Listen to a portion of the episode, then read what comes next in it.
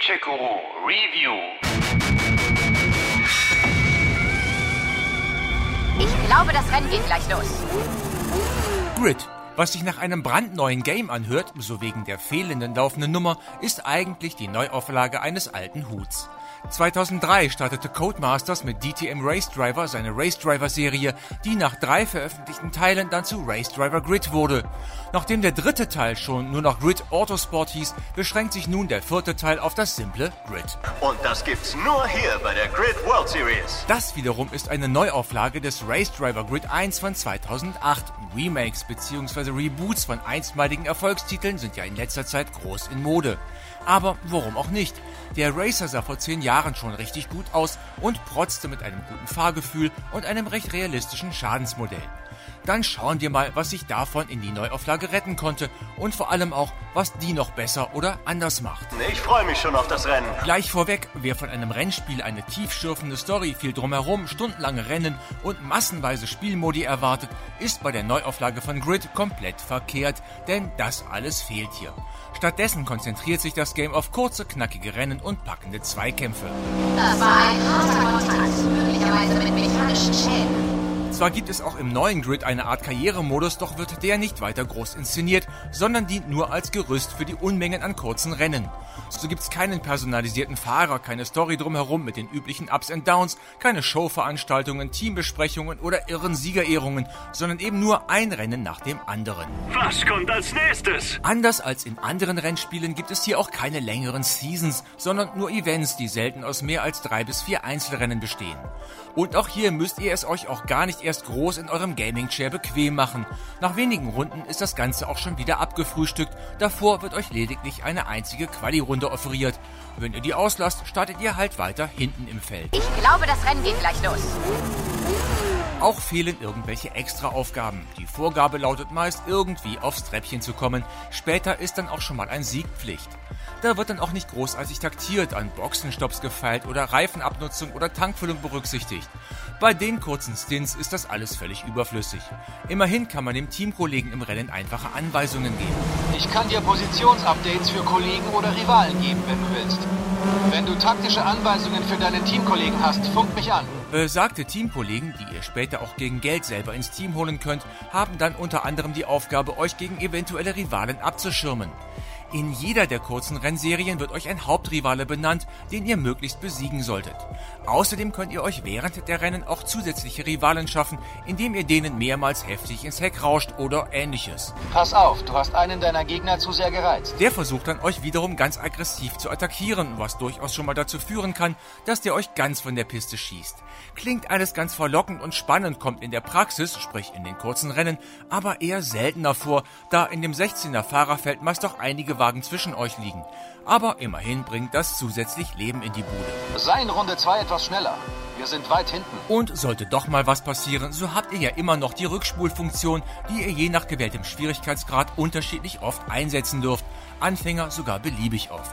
Profis dagegen, die auch auf weitere Fahrhilfen verzichten, lassen die Repeat-Funktion außen vor. Okay, du hast natürlich viele Möglichkeiten, den Windschatten zu nutzen. Fahr nah hinter deinem Vordermann und halte die Geschwindigkeit. Nach vier kleineren Veranstaltungen zu Beginn geht's dann ab in die Grid World Series. Gefahren wird in den Klassen Tourenwagen, Stockcars, Tuner, GT und Fernando Alonsos Formula J. Dazu kommen hin und wieder Einladungsevents.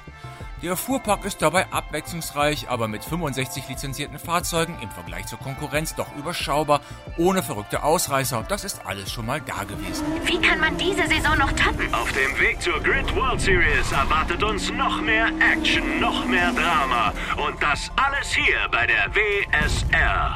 Überschaubar ist auch das Streckenangebot, das zum einen klassische Rennstrecken wie Silverstone, Brands Hatch oder die Indie Suppenschüssel bietet, zum anderen Stadtkurse wie Barcelona, Shanghai oder Havanna. Die zwölf Strecken werden dann in den verschiedensten Variationen präsentiert, sodass man am Ende auf 104 Events kommt. Weitere Strecken sollen in nächster Zeit kostenlos dazukommen. Es gibt hier so viele verschiedene Streckenverläufe, dass man jede Saison etwas Neues erleben kann. Für gelungene Fahrmanöver wie für eine perfekte Linie in der Kurve oder das Lutschen im Windschatten bekommt ihr Erfahrungspunkte, die ihr später zum Beispiel gegen neue KI-Fahrer, Autos oder Lackierungen eintauschen könnt. Die Modifikationsmöglichkeiten halten sich aber in Grenzen. Auch das einfach gehaltene Tuning lockt keinen Mechaniker hinter der Werkbank hervor, erfüllt aber seinen Zweck. Das ist halt alles auf den schnellen den Renngenuss ohne unnötige Zwischenstopps ausgelegt. Letzte Runde. Bleib bis zum Ende in Führung. Ja, das ist ja nun mal ein wirklich sinnvoller Kommentar. Bis zum Ende in Führung bleiben. Heißt das etwa, dass ich gewinnen soll? Da sitzen echte Fachleute in der Box. Und wirklich sinnvoll ist da kaum was, was wir hier über Funk aufs Ohr bekommen. Am besten einfach ignorieren. Lass dich von dem Wetter nicht täuschen, Alex. Trotz dieser grauen Wolken erwartet uns hier ein brandheißes Rennen. Die Pfützen auf der Strecke verleihen ihm zusätzliche Komplexität. Wer bei solchen Bedingungen dem Druck standhalten und gewinnen kann, der hat wirklich das Zeug für die Grid World Series. Für Abwechslung sorgen die Wetter- und die Tag-Nacht-Wechsel, die sich in höheren Schwierigkeitsstufen teilweise massiv auf die Fahreigenschaften auswirken können. Apropos Fahrmodell. Das lässt sich wie schon erwähnt zwar einstellen, aber letztendlich bleibt Grid immer ein Arcade Racer, fernab von irgendwelchen Hardcore-Simulationen. Aber das wollte die Serie ja ohnehin nie sein.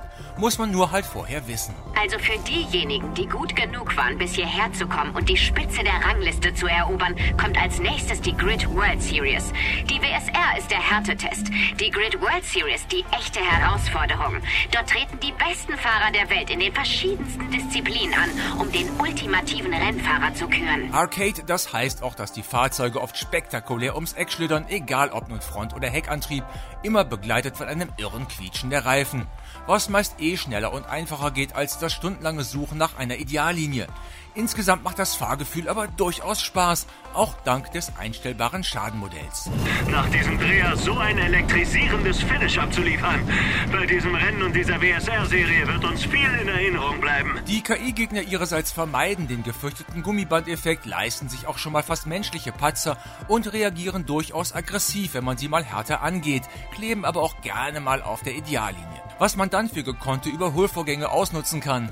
Ich hätte mir da aber schon mehr als die gelieferten fünf Abstufungen der KI gewünscht. Okay, darauf kommen wir gleich zurück, denn jetzt geht es los. Neben der Karriere finden sich auch noch ein Zeitfahrmodus, das freie Fahren und ein recht bodenständiger, aber ordentlich funktionierender Multiplayer. Rangliste, Koop oder Splitscreen fehlen jedoch leider. Ich glaube, du hast jemanden wütend gemacht. Technisch weiß der Racer durchaus zu gefallen. Gerade die Wettereffekte oder die Unfälle sehen richtig schick aus, wenn da Karosserieteile spektakulär über die Piste wirbeln oder der Regen von den Karosserien abperlt.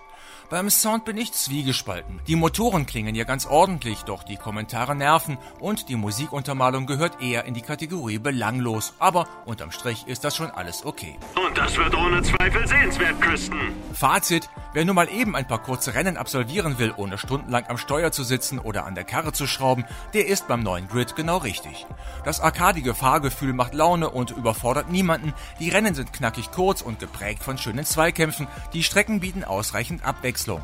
Für längere Sessions aber ist Grid einfach zu monoton. Da fehlen einfach Spielmodi, mehr Action abseits der Strecke oder frische Ideen. Deshalb kann man spielen, muss man aber auch nicht. Dem haben wir nichts mehr hinzuzufügen, Kristen. Gamecheck Guru Review.